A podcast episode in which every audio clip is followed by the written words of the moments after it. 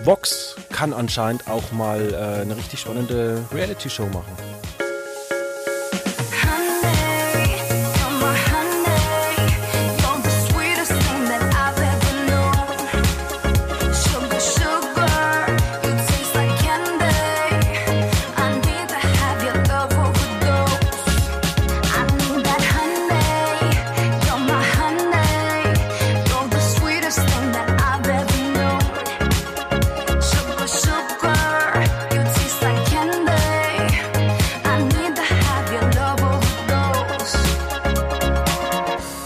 Herzlich willkommen bei Quotenmeter. Ihr kennt das.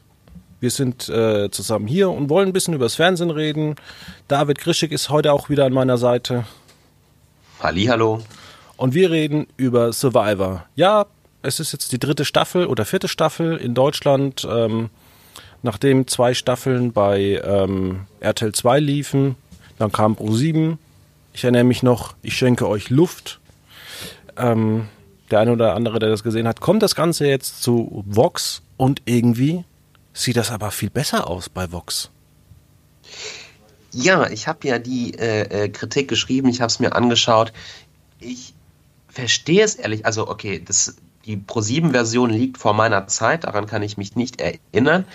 Aber ich habe mich ernsthaft gefragt und ich habe auch recherchiert im Internet, warum ist die Pro7-Version denn damals so gefloppt? Weil die Vox-Version, um es schon mal so kurz vorwegzunehmen, ist eigentlich sehr sehenswert aus, aus in meinen Augen. Äh, du kennst ja die Pro7-Version, war die so viel schlechter? Ist ja. die Zeit jetzt einfach reif für Survivor? Nee, die, ähm, es ist ähnlich wie bei Big Brother, dass man ähm, in den USA ist es ja so, da geht es ja um Reality-Wettkämpfe, Reality Competition ist ja zum Beispiel auch bei den Emmys eine eigene, eine eigene Kategorie. Ähm, das, solche Shows gibt es in den USA relativ häufig, auch The Amazing Race. Und äh, ja, Pro7 hat halt, und das ist schon immer so eine kleine Pro7 seit 1 Krankheit, äh, einen schnellen Einstieg, äh, dann ein bisschen komisch erklärt, ist nicht so wirklich auf den deutschen Markt angepasst. Und äh, Vox ist einfach so ein Sender, da stimmt einfach vieles. Also wenn ich Vox angucke, da weiß ich schon, da wäre ich nicht verarscht als Zuschauer. Das haben die sich jetzt über fünf Jahre aufgebaut, dieses, äh, dieses Image oder sechs, sieben Jahre. Da gucke ich mir ähm, geschickt eingefädelt an. Das ist zwar ein Nischenprogramm, aber die Leute wissen, sie kriegen Leute, die auf Nähen sticken oder sonst verstehen, die kriegen dann eine solide, gute Sendung. Und so, glaube ich, ist es auch mit äh, Survivor. Es geht ja los und da muss man schon sagen, so einen langen Einstieg habe ich noch habe ich seit Jahren nicht mehr in der Show gesehen. Es geht gefühlt 20 Minuten eigentlich nur um das äh, Ankommen und auf diesen Stelzen stehen was einfach äh, super zusammengeschnitten worden ist. Es ist so, also man muss das für den Zuschauer mal erklären oder für den Zuhörer. Ähm, die fahren da währenddessen, also man sieht tolle Landschaftsaufnahmen und die fahren mit äh, einem riesigen Frachter, ähm, fahren die ähm, auf diese Insel zu. Und man hat immer so, dann, dann gibt es immer kleine Einspielfilme, während sie auf diesen Stelzen stehen, während sie auf dem Schiff stehen.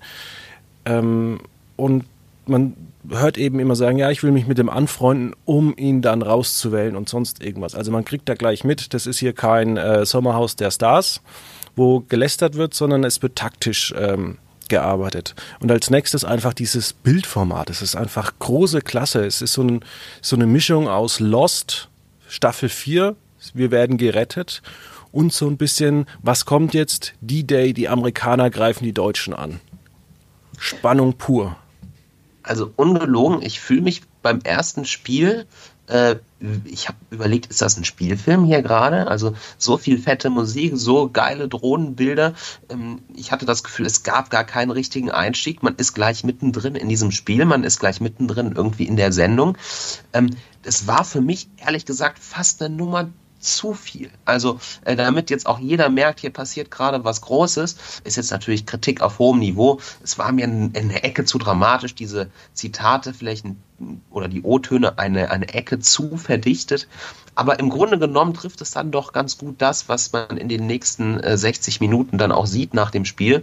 Ähm, es geht sehr viel um Strategie. Es geht nicht um dieses laute Lästern im Sommerhaus. Der Abstimmungsmodus ist ja ähnlich. Es muss immer derjenige gehen, der von den meisten nominiert wurde. Das Ganze passiert aber irgendwie viel strategischer und man kann nach Folge 1, finde ich, noch gar nicht abzeichnen, was uns da alles erwarten könnte. Die Teilnehmer kennen ja Survivor fast alle, wie ich das verstanden habe. Das ist auch sehr gut. Die wissen also, was sie tun. Und ähm, ich glaube, der volle Reiz der Sendung, der wird sich erst so nach vier, fünf Folgen vielleicht wirklich offenbaren. Ja, auf jeden Fall. Und vor allem ähm, auch die Kandidatenauswahl ist interessant. Man hat äh, Bundeswehrleute, man hat äh, Leute von der Polizei, ähm, Geschichtsprofessoren, Ärzte. Ärzte. Man hat keine Assi-Klientel, was sehr, sehr interessant ist. Und äh, es versuchen auch viele einfach taktisch zu arbeiten. Also es wird da auch teilweise sehr viel mit Betrug gearbeitet. Also da muss man auch fragen, inwieweit ähm, die Produktionsfirma die Leute in positiven Sachen vorher gecoacht hat. Ja, oder es sind einfach enorm spannende Charaktere. Ich meine, Survivor hat ja den Vorteil in den USA, ich weiß nicht, wie viele Staffeln gab es davon schon. Ach, das war, glaube ich, bei 35 oder so. Sowas, ja. Ähm, ich glaube einfach dadurch, dass diese Sendung auch in Deutschland eine vielleicht kleine Fanbase hat ähm, und man diese Fans quasi gefunden hat und die für die deutsche Version verpflichten konnte, konnte man einfach auch diese spannenden Charaktere finden. Oder dieser eine 60-Jährige, hast du den gesehen? Nur kurz. Ich, ich habe noch nie einen Menschen gesehen, der 60 Jahre alt ist und so unheimlich fit und gut aussieht. Also äh, wirklich spannende äh, Leute, die wahrscheinlich die, mit, die man in andere Formate gar nicht bekommen würde. Ja, mein Vater ist tatsächlich auch so jemand, der noch Marathon, nee, nur noch Halbmarathon läuft, der ähm, der sich auch mit den ganzen Apps und alles auskennt, der ja der Fahrrad fährt, 60, 100 Kilometer teilweise. Und dann, ich war ja Anfang des Jahres auch mal ähm, im Krankenhaus. Und da habe ich zum Beispiel jemanden mit 60 Jahren gesehen, der, der, nee, oder war der 59 oder 60, keine Ahnung, der war einfach kaputt. Ja. Da habe ich mir immer gedacht, wow, was ist denn das für ein Unterschied, was du aus deinem Leben machen kannst, dass du mit 60 entweder, wie mein Vater, gut drauf ist oder einfach kaputt bist und gar nichts mehr kannst. Also, wenn Vox das gerade hört, Survivor Staffel 2, dein Vater. Nee, da hat er keine. Obwohl, der ist dann, glaube ich, äh, vielleicht schon in Rente. Aber nee, der wird bei sowas wahrscheinlich nicht mitmachen.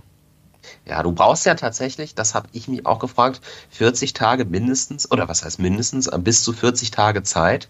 Äh, das hast du doch als normaler Berufstätiger.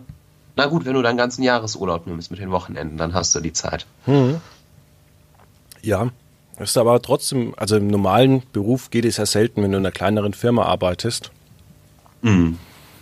Aber sonst, also das ist schon Wahnsinn. Und ich meine, das sind jetzt 40 Produktionstage, die da eigentlich festgelegt worden sind. Aber du musst ja auch erstmal hinkommen. Und es ist ja, ähm, ja. Fidschi. Das heißt, ähm, du fliegst da ja einfach mal ein, zwei Tage hin. Dann fährst du noch einen Tag mit dem Schiff zu dieser anderen Insel. Das sind ja auch, äh, ich habe das mal auf Google Maps mir angeguckt. Die Inseln von beiden liegen ja, glaube ich, 200 Kilometer auseinander. Ach, ehrlich? Ja, also wenn es die richtigen waren, dann liegen die 200 Kilometer bei den Fidschis auseinander. Und da musst du halt auch erstmal mit dem Schiff hinfahren, äh, jeden zweiten Tag.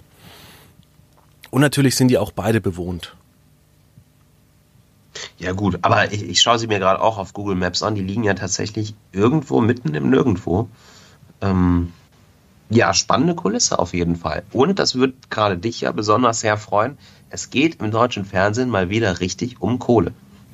Richtig, es geht um 500.000 Euro äh, und da lässt sich Vox nicht lumpen und ähm, ja, das, das macht ja auch irgendwo Spaß. Also ich muss ja auch sagen, man hat es ja zum Beispiel auch als Zuschauer gemerkt bei Schlag den Hensler. Das war so ein Fall, man hat das Ganze wieder von, von Raab dann irgendwie übernommen und dann halbiert man die Gewinnsumme und irgendwie hat man als Zuschauer gemerkt, na ja, so wirklich steht ProSieben jetzt nicht hinter dem Format.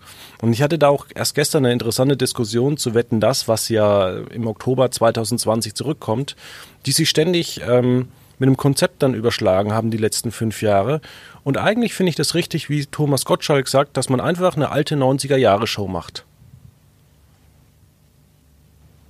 Ja, das wird wahrscheinlich die meisten Leute von damals ansprechen. Und äh, ich glaube auch, dass Wetten das damals nur so erfolgreich war, weil äh, Thomas Gottschalk einfach früher, da gab es ja noch kein Internet in den 90ern, also gab es schon, aber keiner hatte das. Ähm, es gab Thomas Gottschalk sechsmal im Jahr. Das war's. Und von dem hast du auch sonst das ganze ja, ja, Jahr nichts gehört. Nee, klar, das war schon eine andere, äh, eine andere Zeit, eine andere Geschichte. Wie Und kamen wir jetzt auf dieses Thema? Einzigartigkeit. Ähm, Survivor hat ja auch 13 Folgen, muss man ja auch mal sagen. Vox, wie gesagt, lässt sich da nicht lumpen. Man hätte das Ganze ja auch in sechs Folgen packen können. Ähm, gewagt, ja, aber wer nicht wagt, der nicht gewinnt. Äh, ne? Also wenn das jetzt funktionieren sollte, dann äh, man startet jetzt Mitte September. Äh, 13 Folgen sind so, äh, ja, dann wäre man bis Dezember, bis Jahresende tatsächlich versorgt am Montagabend. Also die Löwe, äh, die Höhle der Löwen am Dienstagabend, ein erfolgreiches Survivor am Montagabend. Das würde den Sender, glaube ich, schon enorm nach vorne bringen. Ich glaube auch, dass tatsächlich zum Start viele Leute einschalten werden. Ähm, ich glaube auch, dass viele Leute vielleicht dranbleiben werden. Was ich mich frage, man muss sich ja auf dieses Format schon einlassen. Also letzte Woche, ich habe es gesagt, bei Renzo Millionen, ich habe mich so ein bisschen berieseln lassen, das hat gereicht. Bei Survivor, du musst eigentlich den Kopf schon einschalten, wenn du alles verstehen möchtest, wenn du diese 18 Charaktere so ein bisschen kennenlernen möchtest, ja, das äh, ist relativ schwierig in der kurzen Zeit. Das schafft man auch nicht nach einer Folge. Ähm, meine Frage wäre, ist es vielleicht zu anstrengend für die Zuschauer, sich da reinzudenken in diese ganzen strategischen Überlegungen? Schach lernst du ja auch nicht nebenbei, musst du dich auch konzentrieren. Und einer der Kandidaten meinte, es ist wie Schach mit Menschen. Also wird sich der Zuschauer darauf einlassen. Aber das kann ich ja dann auch zur Hülle der Löwen sagen, wenn da jemand äh, oder ich, ich sage mal so, man könnte ja Hülle der Löwen auch noch vereinfachen für den, für den allerdümmsten Zuschauer theoretisch, dass du ein Splitscreen machst und die Angebote auch noch äh, untereinander oder nebeneinander hinstellst, farblich markierst und sonst irgendwas, aber da geht's ja eigentlich auch nur um die Sprache, was ja funktioniert. Man kann es ja noch einfacher gestalten. Aber ich glaube schon, dass du dem Zuschauer was bieten kannst. Und es ist auch interessant, dass die Streaming-Dienste ja auch inzwischen sagen, wir hauen keine 13 Folgen mehr raus, wie es jetzt auch, äh, der Trend ist ja auch bei, bei Vox jetzt nicht hin, dass man alle Folgen gleich bei TV Now online zur Verfügung stellt, sondern Woche für Woche. Ja, was ist besser? Ich, ich weiß es nicht.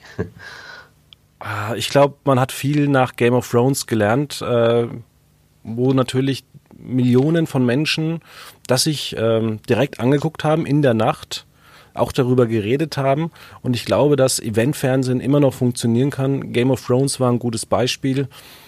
Und so Nischenserien, die werden vielleicht weiterhin auf den Schlag veröffentlicht. Ähm, ja, also man sieht es ja zum Beispiel, Adam sucht Eva wurde letztes Jahr auf einen Schlag veröffentlicht. Als ich als großer Fan dieses Formates ähm, habe das mir komplett angeguckt an einem Nachmittag. Mhm. Aber wir hatten dann auch das Problem hier in der Sendung, wir konnten nicht so wirklich gut darüber reden, weil ihr nur eine oder zwei Folgen angeguckt habt, während ich schon mit der ganzen Staffel vorbei war. Ja, okay, ich verstehe. Also vor dem Hintergrund, dass man versuchen möchte, Survivor wirklich zu einem Talk of the Town Format zu machen, ist dieser wöchentliche Tonus wahrscheinlich besser. Also, dass auch es bei TV Now nicht vorher weitergeht. Ja, wir haben ähm. das ja auch mit dem Sommerhaus der Stars, was ja auf beiden Formaten wunderbar funktioniert hat. Und ich glaube auch, dass dieses, dieses vier Tage vorab, dass das wunderbar äh, funktionieren kann. Einfach, weil ich zum Beispiel bin beim Sommerhaus der Stars rumgelaufen und habe zu allen Leuten gesagt, ey Leute, ich habe es geahnt, das ist eine so geile Sendung geworden. Die müsst ihr euch angucken, wenn ihr auf Trash steht. Und es war in den sozialen Netzwerken ja nicht anders. Also Sommerhaus der Stars hat auch wirklich prominente Schützenhilfe bekommen von, von beispielsweise Oliver Pocher, der hat jedes Wochenende geschrieben, schaut am Dienstag RTL, die neue Folge ist gut. Und äh, genau, mit diesen paar Tagen, mit dieser paar Tage vorher Strategie, äh, kann man, glaube ich, tatsächlich ganz gut äh, dann auch Zuschauer nochmal zusätzlich anwerben. Ja. Ähm, kommen wir mal von Survivor noch zu zwei anderen äh, Formaten. Es ist ja letzte Woche, glaube ich, ähm, Love Island am Montag gestartet. Ich habe mir jetzt noch nicht so viele Folgen angeguckt. Ich war nur überrascht und das muss ich zugeben, dass das gleiche, also man hat ja, ich, ich habe Love Island davor nie geguckt. Und ich habe Paradise Hotel angeschaut und dachte mir, ja, gut, jeder hat so gesagt, die ähneln sich. Und ich habe dann festgestellt, nein, das ist genau identisch. Warum hat er noch nie einer den anderen verklagt? Also, das sind ja wirklich die allergleichen Regeln, von vorne bis hinten. Ja gut, warum hat keiner den anderen verklagt? Äh, wahrscheinlich wird äh, RTL 2 nicht äh, RTL oder TV Now in die Pfanne hauen. Ja, aber ITV ähm, hätte ja äh, Fox ne, oder Fox damals ITV verklagen können. Ja, okay, gut, so, so weit bin, sind wir in den Internen tatsächlich nicht drin. Ähm, ich habe Love Island noch nie als ganze Folge gesehen. Ich habe immer nur mal abends reingeschaut und ich habe auch die Kritik zu Paradise Hotel geschrieben und ich dachte mir so, von der Optik, von, vom, vom Spielprinzip, ja, das ist, ähnelt einander. Habe ich dann auch so geschrieben, dass es das Identische angeblich sogar ist. Das äh, wusste ich jetzt auch nicht. Ähm, also es gibt keine Unterschiede, oder? Es doch? gibt es, für mich gibt es da keine Unterschiede. Aber ich muss sagen, Paradise Hotel, ich habe jetzt auch alle Folgen fertig geguckt. Nee, ich, nee. Muss noch, ich, ich, muss noch eine gucken. Du hast es geschafft. Ja, weil das Sommerhaus einfach fehlt. das muss man wirklich sagen. Man, Vox hat zwar nachgeliefert mit der Hülle der Löwen, aber das passt halt einfach nicht in meinen Trash-Samstag. Ja, gut. Und äh, wie, wie war Paradise Hotel jetzt zum Ende hin? Äh, ja, also ähnlich lustig wie, ähm, wie das Sommerhaus der Stars. Man merkt dann wieder, dass die Produktions-, das Budget wieder nach oben gegangen ist. Es wird ja mit sehr einfachen stilistischen Mitteln gearbeitet. Wenn einer eine Aussage tätigt, wird dann auch immer auf dem Splitscreen nebendran immer Daumen nach unten, Daumen nach oben. Es werden dann immer wieder ein paar Leute rausgewählt, reingewählt. Äh, ja, es finden sich ein paar Pärchen, manche sind enttäuscht, ähm, Streitereien. Es ist wirklich, ja, man weiß, was man bekommt. Es ist, ich sag mal so, es ist eine, es ist eigentlich eine, eine Kuppelshow für ganz junge Leute, ähnlich wie Love Island. Wobei ich so das Gefühl habe, dass bei Love Island mehr Tussis dabei sind, äh, während bei ähm, während bei Paradise Hotel tatsächlich die Leute vor McFit weggecastet wurden. ja gut, irgendwo braucht man ja noch Unterschiede. Aber du wirst wahrscheinlich eine ähnlich hohe Männer- wie Frauenquote in beiden Formaten haben. Ja, denke ich auch. Ja. Ja, und Love Island, also ich weiß es nicht. Anja Rütze von Spiegel Online hat ja geschrieben, wer äh, Trash-TV mag, muss Love Island lieben. Ja, es ist. ihm mal eine Chance geben, glaube ich. Ja, es ist äh, bloß, was ich mir denke, mit vier Wochen ist es halt relativ äh, lang, aber es scheint äh, auch zu funktionieren. Ich weiß nicht, ob es jetzt dann tatsächlich äh, im Herbst funktioniert, wo so viele andere gute Formate zurückkehren. Ähm, aber RTL 2, ich meine, die sind ja nicht doof, die wissen ja, was sie machen. Und äh, man muss ja auch sagen, RTL 2 hat natürlich auch immer einen guten Vorlauf. Also wir haben dienstags die die Harz- und Herzlich-Dokumentation. Mittwoch haben wir die Wollnies und schwangere Teenager, passt auch, und dann Frauentausch. Gut, man hat jetzt gestern oder nee, letzte Woche Donnerstag hat man da ein Best-of gezeigt, was man schon siebenmal äh, wiederholte. Das war jetzt nicht so ein kluger Schachzug. Aber sonst. Und du darfst nicht vergessen, A, Island hat einen Zuschauerstamm. Ich kenne Leute, die äh, äh haben die Staffel schon extrem herbeigesehnt. Äh, zweitens, es kann sich einfach eine gute Dynamik entwickeln nach zwei, drei Wochen, ja, wo zum Ende hin nochmal die Quoten durch die Decke gehen. Äh, und drittens äh, Cross-Promo, ja, also äh, explosiv oder so bei RTL, die gehen ja auch auf Love Island ein. Ich glaube, das sind alles Faktoren, die sprechen eher für als gegen die lange Sendezeit ähm, wo du recht hast, und das hindert, glaube ich, auch mich immer so ein bisschen in Love Island einzusteigen. Ich darf mir für diese Seite, für diesen Podcast äh, immer so viele Sendungen anschauen. Ich glaube, ich sitze am Ende des Tages nur noch vorm Fernseher, wenn ich jetzt noch Love Island durchgucke. Ja, das ist so ein bisschen das Problem, aber deswegen haben wir äh, TV Now Premium. Da, Wohl wahr, ja. da spart man sich die ganze Werbung. Ja, ähm, Paradise Hotel wird wahrscheinlich nicht für eine zweite Staffel zurückkommen. Love Island ja, ist eigentlich schon fast sicher wie das Amen in der Kirche, dass es äh, 2020 eine neue Staffel gibt, weil bislang sind die Quoten ja auch ganz gut. Ähm, wir hatten in unserer letzten. Im Mutterland gibt es ja jetzt. Ja. Ja. Ich, ich wollte sagen, im Mutterland gibt es ja jetzt sogar eine Winterstaffel, habe ich gehört. Okay. Ich finde nur, dass das Set ein bisschen ähm, schäbig gegenüber von Paradise Hotel aussieht. Also man, es sieht so ein bisschen nach Big Brother aus, dass man da halt mit Holz, Pappe und so viel gearbeitet hat, ähm, während man natürlich dieses luxuriöse Anwesen ähm, ja bei ähm, bei äh, Paradise Hotel hat und vielleicht sollte man dann noch ein paar Euros ja, in, ein vernünftiges Haus investieren. Es geht ja nicht darum, die Leute in ein Assi-Haus wie beim äh, Sommerhaus zu stecken, sondern tatsächlich in eine ganz gute Villa. Ja gut, also ich meine, äh, jetzt wird die Quotenkuh äh, vier Wochen gemolken. Vielleicht ist dann für nächstes Jahr tatsächlich mehr Geld dafür für ein anständiges Anwesen Ja. Ähm, na gut, aber ich glaube, den meisten wird es nicht darauf ankommen, sondern äh, Love Island und ich glaube, das ist auch das, was die Sendung gegenüber anderen äh, Dating-Shows oder äh, Reality-Shows auszeichnet. Du siehst da äh, halt Sachen, die du halt sonst in dieser Explizitheit nicht in anderen Sendungen sehen würdest. Und ich glaube, gerade deswegen ist es auch bei jungen Zuschauern irgendwie so beliebt. Ja, und es ist natürlich ein Eventfernsehen, geht vier Wochen und dann ist es halt auch wieder vorbei, was nochmal ein großer Vorteil ist. Mal gucken, vielleicht kommen wir irgendwann in dreimonatige Staffeln von Love Island und Love Island ist dann das neue Big Brother von RTL 2. Wer weiß, würde vielleicht zur Zielgruppe auch ganz gut passen. Ja, das auf jeden Fall. Aber kann man das dann alles vor 22 Uhr noch ausstrahlen? Nee, das wäre wahrscheinlich das größere Problem. Ja, das wäre dann ein, ein, ein, Big Brother, das nur noch um wahrscheinlich nach 23 Uhr läuft, weil es irgendwann FSK 18 ist. Wobei auf der anderen Seite denke ich mir immer, es gibt so viele ähm, Tools jetzt, dass du gar nicht mehr eine Jugendsicherung äh, brauchst, machst du halt einen, ja, einen Jugendschutzcode drauf. Ähm, und bei TV Now funktioniert es ja ähnlich gut dass die Sendungen auch äh, tagsüber geguckt werden können. Vielleicht macht das ja irgendwann RTL 2 und äh, ja, ich warte ja noch immer auf den großen RTL-Kanal RTL Guilty Pleasure. Ja, mal gute Idee. Also ich glaube, das äh, wird kommen, wenn das so weitergeht. ja, mal gucken. Also da bin ich sehr gespannt. Ähm, ja, dann haben wir das schon fast. Dann würde ich sagen, gehen wir mal durch unsere Tops und Flops. Ähm, Möchtest du anfangen? Gerne. Ja, sehr gerne. Äh, mein äh, Top der Woche, ähm, ja, die Tagesschau hat eine Million Follower bei Instagram.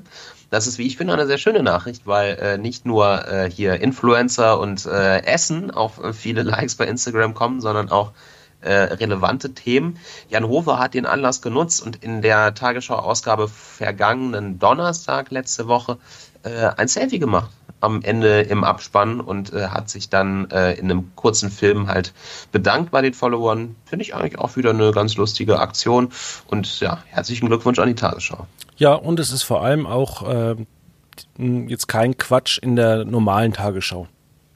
Genau, ja, ja. Mein Top der Woche ist, äh, dass ähm, HBO an der ähm, an einem weiteren ähm, Game of Thrones Spin-off arbeitet. Und nicht nur das, man hat jetzt auch einen Starttermin Anfang November für His Materials, also die Buchreihe von Philip Pullman, Der Goldene Kompass, ähm, bekannt gegeben. Da freue ich mich schon drauf. Habe ich als äh, junger Mann gelesen, fand ich super. Hoffe, dass das äh, ähnlich gut wird wie ähm, andere Fantasy-Serien. Da sind wir gespannt. Und äh, ich sage, ich wäre froh, wenn die Quoten von Genial daneben das Quiz mal besser wären am Vorabend. Ähm, ja, das ist leider mein Flop der Woche. Ich habe gestern noch mal eine Sendung angeschaut und ich muss sagen, ich verstehe einfach nicht, warum, wer weiß denn sowas, mit solchen Bombenquoten im ersten bedacht wird und warum genial daneben das Quiz so beim Zuschauer durchfällt. Ich finde es eigentlich einfach nur unfair und würde mich freuen, wenn mit einem stärkeren Vorprogramm endlich mal auch da mehr Quote drin ist. Ja, vielleicht liegt es, wie du es schon sagst, am, am Vorprogramm. Äh, man hat ja zuletzt auch Promis privat gezeigt. Ähm, und ich, ich habe vor kurzem auch mal in Ungelogen reingeguckt und ich dachte erst, es wird voll die coole Sendung mit einem Psychologen und äh, irgendwie ein interessantes Gespräch. Aber es ist wieder irgendwas so, so, so ein komisches Bullshit-Format geworden. Okay. Läuft aber aus Quotensicht sogar ganz gut. Also gut. Ja, weil da die Regionalprogramme ja noch mit gemessen werden. Ah ja, okay. Und äh, nächste Ausfahrt Liebe werde ich mir auch nochmal angucken. Ich glaube Sonntagnachmittag oder so. Aber ich glaube, das ist wirklich auch nicht gut. Also ich gebe dem Ganzen nochmal eine Chance, aber mal gucken. Ähm, mein Flop der Woche ist, dass der Spin-off, der Reality-Spin-off von 90210, wo sich die Darsteller selber spielen und nach neuen Hits suchen, dass die Quoten so im Keller sind und äh, das wundert mich eigentlich nicht weil man hat den Drops eigentlich schon so oft gelutscht, bis man ist im Sommerprogramm gestartet. Und ähm, es ist ja eigentlich auch die Wahrheit. Man spielt sich zwar selber, aber man weiß als Zuschauer, naja, so geile Angebote hatten die danach alle nicht. Und äh, ja, es ist eigentlich ein bisschen traurig. Hm. Naja. Äh, meine Kurznachricht der Woche. Ähm, muss ich mal suchen auf dem Zettel. Ah ja, Johannes B. Kerner äh, dürfte vielen vor allem aus dem öffentlich-rechtlichen Rundfunk bekannt sein oder aus der Teamvariante von Duell um die Welt, je nachdem. Er soll angeblich eine Talkshow bekommen. Das berichtet die Bild-Zeitung bei äh, Entertain TV, bei der Telekom, würde dann heißen Bestbesetzung. Ähm, ja, das wäre doch mal wieder spannend. Oder Kerner moderiert einfach Markus Lanz. das Alternativ. Genau. Ähm, bei mir ist es so, ähm, es gibt immer wieder Neuigkeiten, dass Pro7 Sat1 einen News-Sender plant. Allerdings äh, eine neue Österreicher, also wie, die, wie beim österreichischen Ableger Puls 24. Ähm, Sagt man da so? Puls 24. Du lebst in Deutschland deutlich südlicher als ich, also das kann ich dir nicht sagen. Ja, in Bayern sagt man ja Puls 24. Ja, wunderbar. Ja, was ist denn mit Puls 24? Äh, ist der neue Nachrichtensender und jetzt, äh, ich habe auch schon einen Namensvorschlag. Man könnte doch einfach statt, äh, oder der neue Namensvorschlag ist einfach N25. Hm, eine Anlehnung an was wohl? ja, ähm, das Lustige ist ja, und das verstehe ich bis heute noch nicht, ein Monat bevor äh, N24 Quoten ermitteln ließ, hat man alle News aus dem Programm geschmissen und auf Dokus gesetzt. Das heißt, man wusste eigentlich nie, ja, läuft, läuft das jetzt eigentlich alles erfolgreich oder nicht. Ähm, Habe ich bislang in meinem Leben noch nicht gecheckt, warum man das so gemacht hat. Ähm, jetzt bin ich gespannt. Äh, man will deutlich mehr Live-Inhalte zeigen, das heißt äh, Talkshows, ähnlich wie in den USA auch. Äh, Live-Nachmittage, ja, so eine Art NBC Giga in seriös vielleicht auch. Ja, die Frage ist dann nur, braucht Deutschland langfristig noch einen dritten privaten Nachrichtensender? Wir werden sehen. Soll man nicht lieber Welt zurückkaufen? Das wird nie passieren, Welt zurückkaufen. Nicht. Das würde ich auch mal ausschließen. Und dann heißt es wieder N25, wer weiß. Genau. Dann hat man N24 und N25. Boah, das wäre ja cool. Aber das passt nicht zu Pro7 Sat 1, zwei Nachrichtensender, nein. Oh Gott. Ähm, ich habe noch einen Tipp. Ein Tipp? Und, äh, dieser Tipp ist eine Sendung, die ich selber nie gesehen habe. Ich bin also ein, ein sehr ehrlicher äh, Tippgeber, nein, Spaß. Ich wollte mir mal äh, Schuld nach Ferdinand von Schirach anschauen. Äh, läuft ja im Moment im ZDF 2115. Ähm, die Kritiken sind sehr gut. Es sollen immer so kleine, abgeschlossene Kurzgeschichten sein.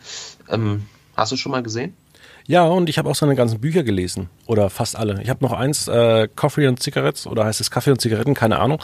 Habe ich mir schon gekauft. Äh, ich muss ich aber jetzt mal anfangen. Lohnt es sich, die also Serie? Die, die, Serie lohnt sich, ja. Dann gucke ich da rein. Wobei ich Verbrechen, die erste Serie von ihm, fast noch besser fand. Gut zu wissen, okay. Ja, Miniserie kann man sich angucken. Mein TV-Tipp ist seriös. Das Serienquartett, das startet Ende September bei One. Ich habe jetzt die Sendezeit vergessen. Irgendwann Freitagabend, aber guckt es euch einfach in der Mediathek an. Das ist viel einfacher. Hm. Gut. Ja, hätten wir das auch wieder geschafft. Was steht denn heute noch so an bei dir? Puh, ich weiß es gar nicht. Ich äh, glaube, ich brauche Wochenende. Das, das steht fest. Und was ich mache, das werde ich dann sehen, wenn es soweit ist. Alles klar. Wäre jetzt nur peinlich, wenn die Sendung dann am Dienstag veröffentlicht wird. Ja, das wäre sehr schlecht, ja. Das würde gegen mich sprechen. Wunderbar. Dann vielen herzlichen Dank, dass du da warst. Und vielleicht hören wir uns nächste Woche wieder. Dann, äh, ich habe das Thema eingeplant, aber ich glaube, wir kommen wieder nicht zu Rainer Winkler. Ja, schade. Bis nächste Woche. Ciao. Tschüss.